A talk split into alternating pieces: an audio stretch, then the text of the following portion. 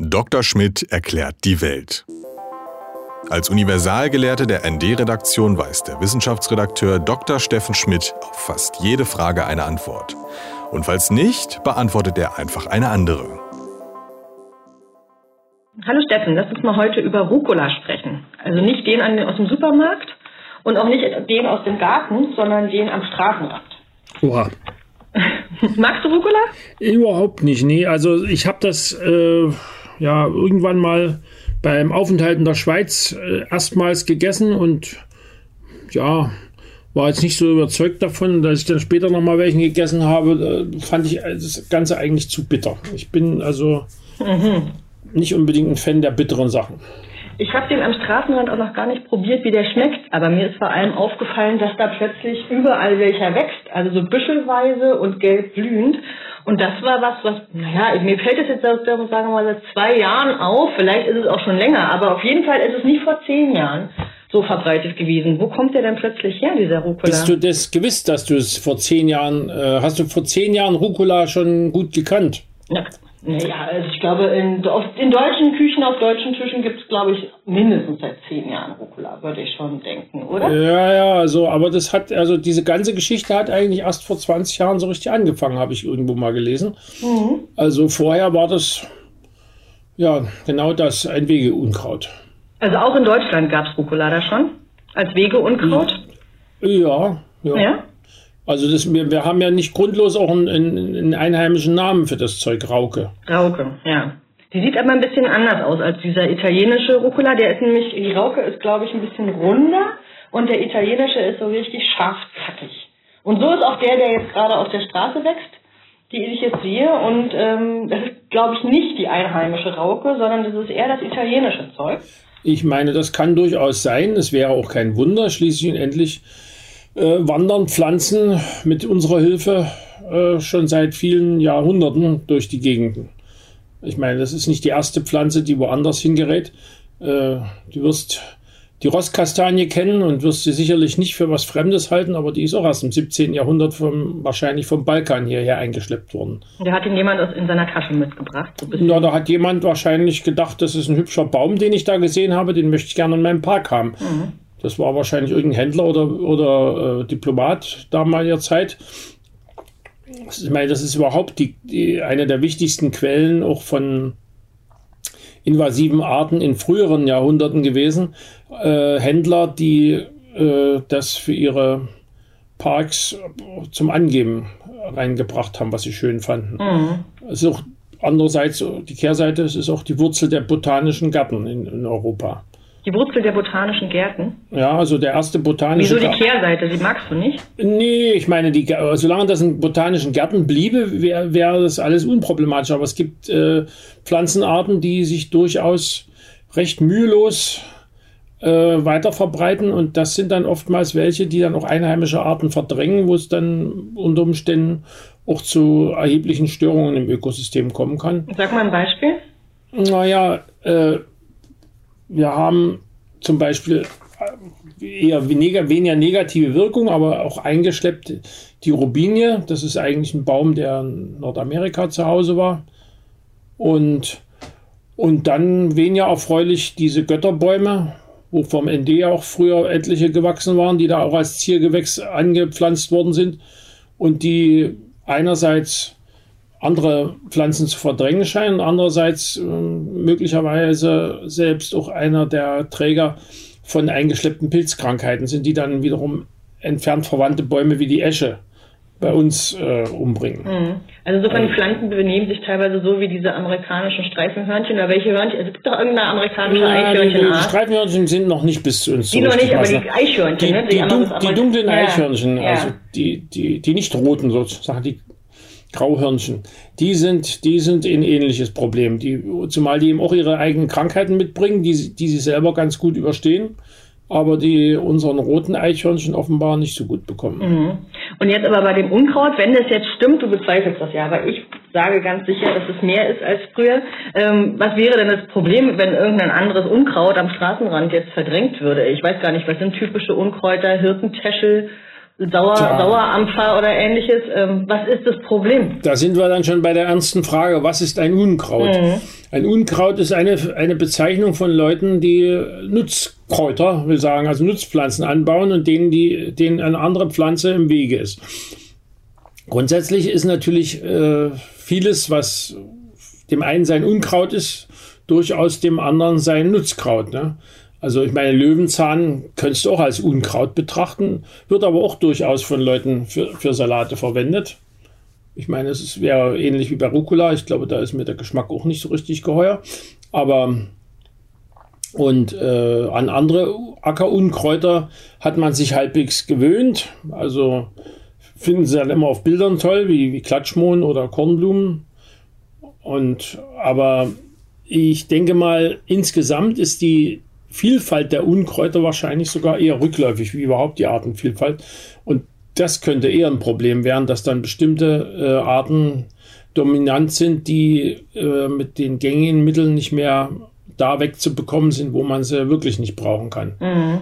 Also auf dem also der positive Begriff oder auf dem, auf dem, auf dem Feld. Ne? Na, der positive Begriff ist ja, äh, ist ja Wildkraut, glaube ich, oder? Für Unkräuter. Ja, ne? Wildkraut und Beikraut mhm. und also es gibt da vielerlei äh, hübsche Wörter, die aber natürlich es ändert nichts daran, dass äh, bei bestimmten Anbaumethoden dann eben doch der, der Bauer durchaus zum Herbizid greift. Mhm, mhm. Aber eigentlich kann man tatsächlich sehr viel mehr essen, als man tut. Und dann, wenn man das erkannt hat, kann man auch seinen Frieden mit anderen Sachen schließen. Also mit dem Giersch oder der Melde oder dem Sauerampfer. Ja. Genau. Hm. Also warum sammeln die die eigentlich nicht viel stärker zum Essen? Jetzt, weil die doch anders schmecken, weil es gibt ja von all dem Zeug auch Kulturpflanzen. Also der Löwenzahn, ja. den kann man viel, viel größer äh, im Markt kaufen oder auch der Sauerampfer. Ja, also Sauerampfer zum Beispiel habe ich, also meine, so als Gag, ernsthaft habe ich das auch nicht betrieben, aber das, sowas hat man als Kind eigentlich durchaus auch immer wieder mhm. gegessen. Einfach so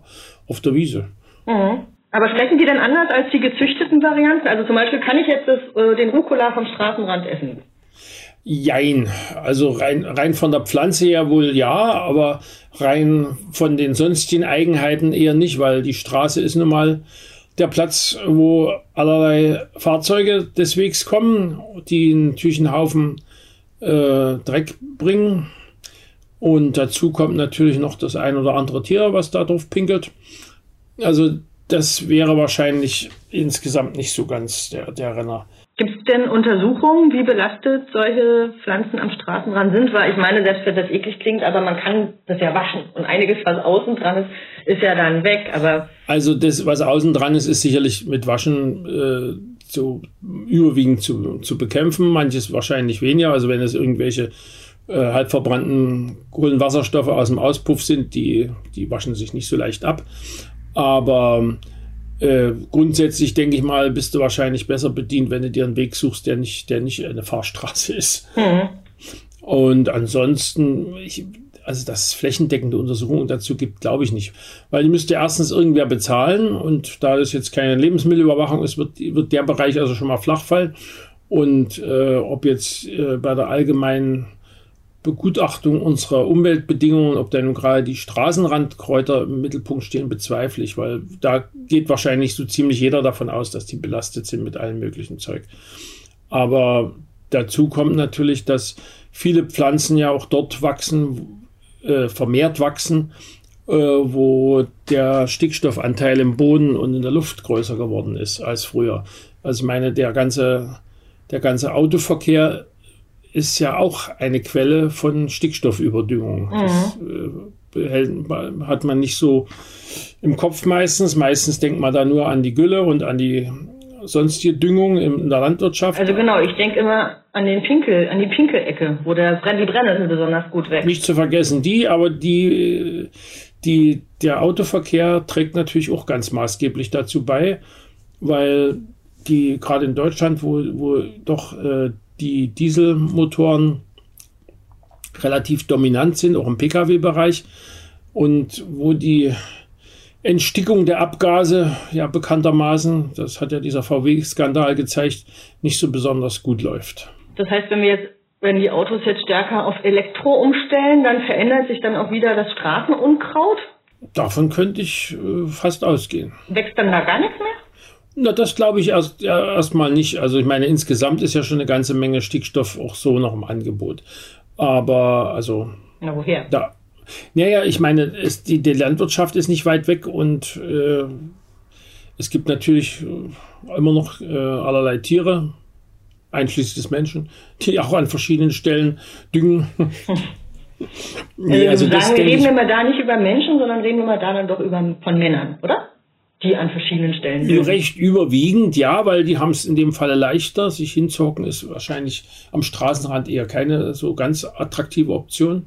Doch, in der Mongolei macht man das. Ah ja. Das habe ich da erlebt. Bei meiner Reise mit einem Reisebus über Land und da gibt's ja äh, einfach, da gibt's ja einfach keine Sträuche, hinter die man sich verstecken kann. Deswegen hält der Bus einfach irgendwann auf freier Strecke an. Dann steigen alle aus. Wir haben meistens große Tücher mit. Und dahinter hocken sich dann die Frauen und Männer oder stellen sich die Männer und pissen dann da auf die, aufs Feld. Aber da macht man das, dass man sich einfach irgendwo hinhockt.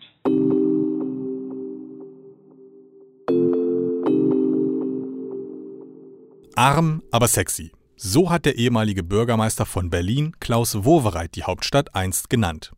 Ähnliches dürfte auch für das ND gelten. Denn als linke Zeitung stecken auch wir in der Krise der Printmedien. Gleichzeitig ist uns aber wichtig, dass sich jeder Mensch losgelöst von der finanziellen Situation bei unabhängigen Medien informieren kann. Deswegen setzen wir auf ein freiwilliges Bezahlmodell. Hilf mit bei dieser solidarischen Finanzierung und unterstütze das ND mit einem Beitrag deiner Wahl. Ganz schnell und einfach auf dasnd.de slash freiwillig zahlen.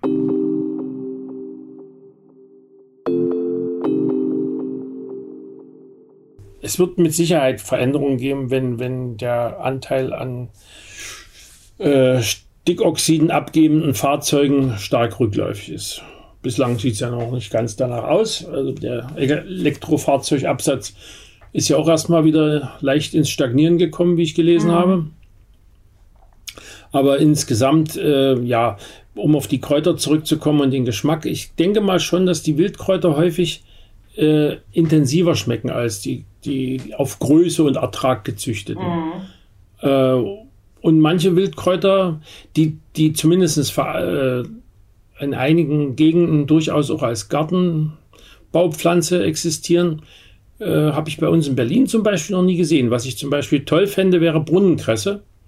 Habe ich hier noch nie irgendwo im Handel gesehen. Na, musst du im Biomarkt gehen, aber stimmt, es ist nicht ein Standard an. Auch im Biomarkt habe ich noch keine Brunnenkresse Echt? gesehen. Okay. Nee. Weil die kannst du auch nicht so wie diese Kresse-Keimchen äh, da auf, auf, auf Watte machen.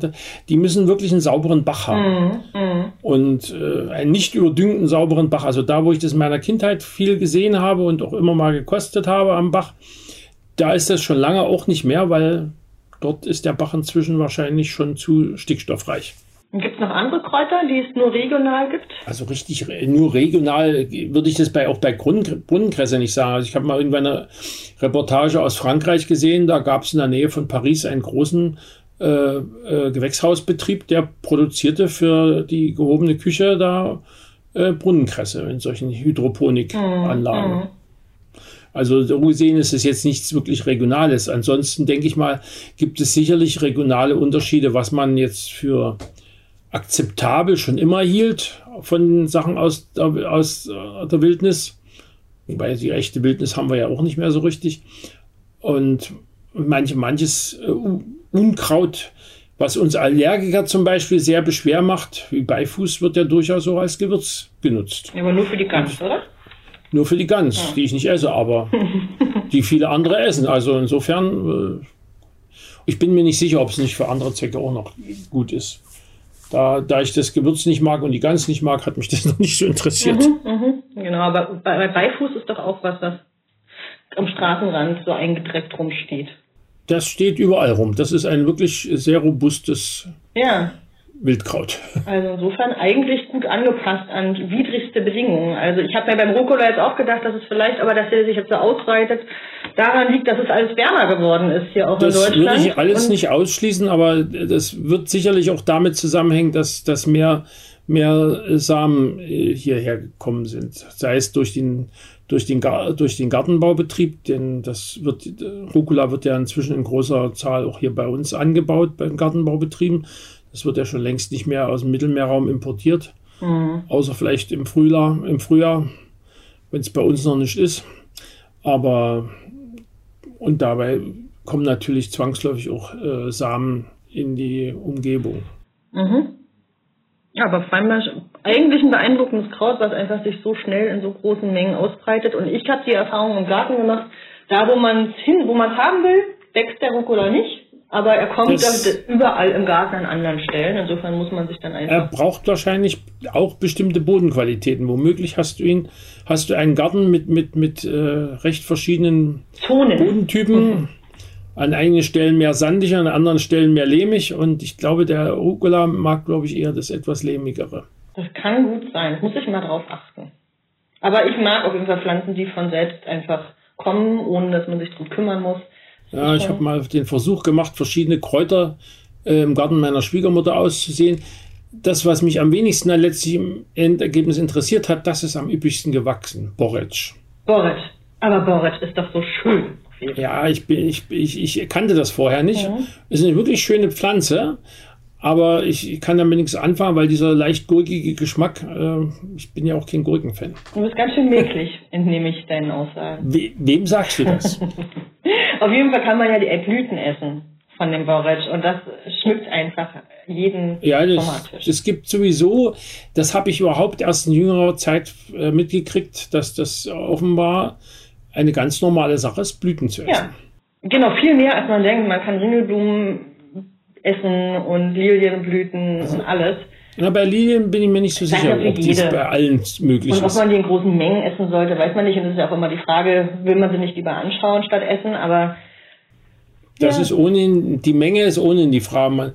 Es gibt ja dieses, dieses verbreitete Vorurteil, oder nennen wir es besser Aberglauben, alles, was aus der Natur ist, ist gesund und alles, was aus der Industrie kommt, ist lebensgefährlich. Äh, es gibt einen Haufen überaus lebensgefährliche Sachen aus der Natur. Und einige davon sind jetzt, äh, die jetzt in unserem Lebensmittelbereich eine Rolle spielen, sind jetzt nicht lebensgefährlich, aber auch da muss man äh, aus verschiedenen Gründen dann noch manchmal bei, bei der Menge aufpassen. Also, Sag nochmal, was denn? Und was denkst du? Da fällt mir jetzt, das fällt mir jetzt gerade nicht ein, aber ich bin mir jetzt nicht, also irgendeins dieser Gewürzkräuter, da, da gab's gab's eine Substanz drin, die in größerer Menge dann auch äh, Gefahr für innere, innere, Organe bedeutet. Aber ich habe den Na, Waldmeister ist das, ganzen ich, Namen vergessen. Auch. Waldmeister hm? sollst du zum Beispiel ich, auch nicht in größeren Mengen zu dir nehmen. Ja. Der war auch eigentlich ein Wildkraut, oder? Ja, obwohl, obwohl Waldmeister ja jahrzehntelang auch immer als äh, Limonade, also als Brause ja, ja, hier. Wird auf jeden Fall Wobei ich da nie ganz sicher war, ob es sich tatsächlich um Waldmeister oder nur um grüne Farbe und etwas und sogar, Ja, wahrscheinlich synthetisch nachgebauter Waldmeister. Das äh, vermute ich mal ganz stark, dass diese Waldmeister mit dem Wald nichts zu tun hatten. Und magst du Waldmeister? Nee. Weil das ist immerhin süß. Ja, aber pff, süß alleine macht auch nicht glücklich. ND Journalismus von links.